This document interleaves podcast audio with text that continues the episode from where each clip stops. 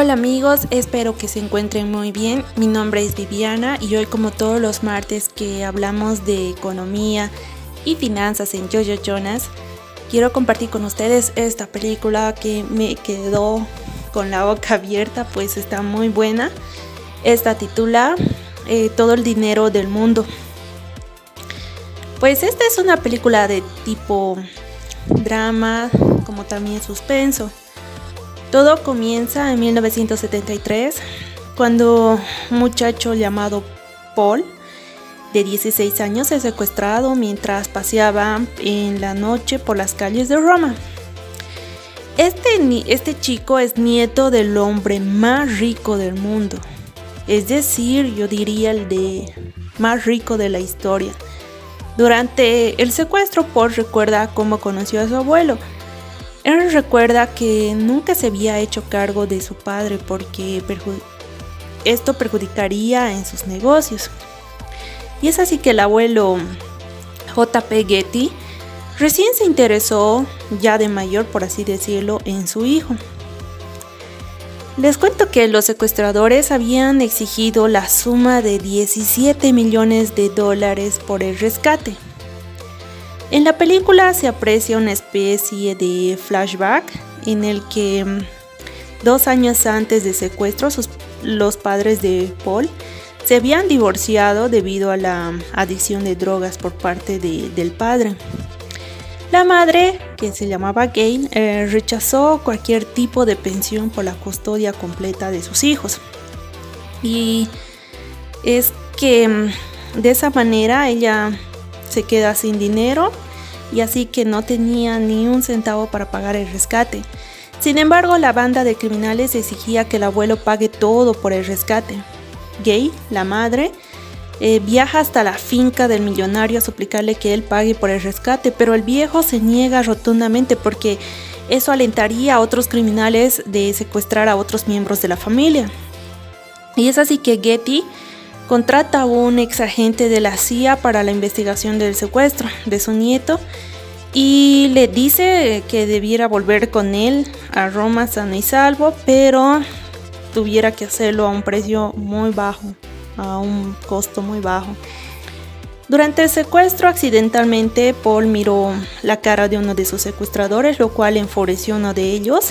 Al instante se escuchó un disparo los secuestradores dieron a entender a la policía que Paul había sido asesinado y quemado.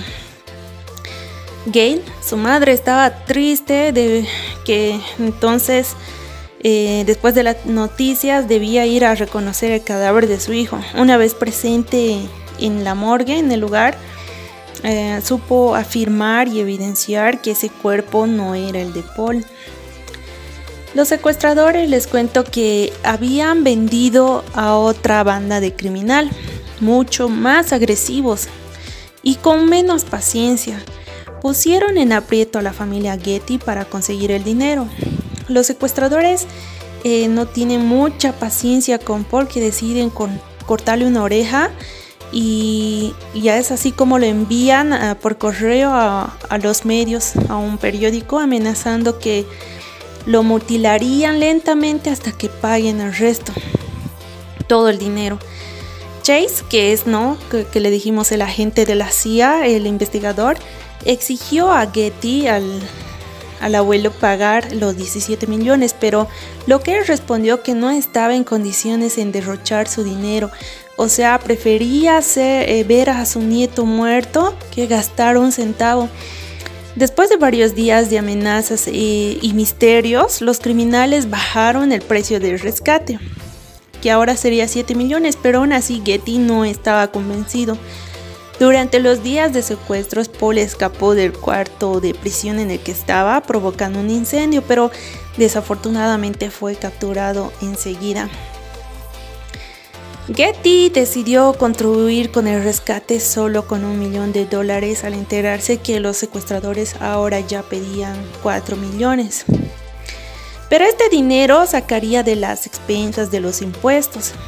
Solo contribuiría con esa cantidad si es que también Gail, la madre, dejaría la completa custodia a Getty de sus hijos.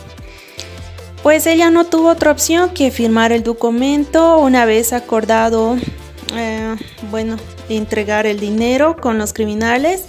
También llevaron a la policía. Ya con el dinero en la mano, ellos fueron emboscados, no les quedaba otra opción que escapar y matar a Paul, pero él ya había huido, ya había escapado y finalmente se reencontró con su madre. En cambio, el señor Getty esa misma noche sufrió un accidente de paro cardíaco, murió inmediatamente, pues la película termina en que toda la fortuna pasa a manos de sus nietos pero se ve una madre realmente sufrida, desesperada. Sin duda alguna, em, esta película es excelente, que nos deja un mensaje importantísimo a reflexionar. Como hoy hablamos de economía y finanzas, pues realmente es ideal para analizar una vez más la cara mala del dinero. Como hemos ido escuchando poco a poco la historia, sabemos muy bien la clase de personas que era era este señor Getty, el economista más grande del mundo, transformado en un monstruo avaro y codicioso, que no le interesó el más mínimo cuidado ni interés de pagar por el rescate de su nieto. Es increíble la clase de gente, si aún se puede llamar así, en lo que ocasiona el dinero. Esta película está basada en hechos reales, es decir, la historia sí existió verdaderamente. El dinero, cuando uno no sabe manejarlo, este termina esclavizándote, convirtiéndonos tal vez en, la vida en un acumulador de riquezas, generando un inmenso egoísmo que jamás se consigue satisfacer la necesidad de tener más dinero.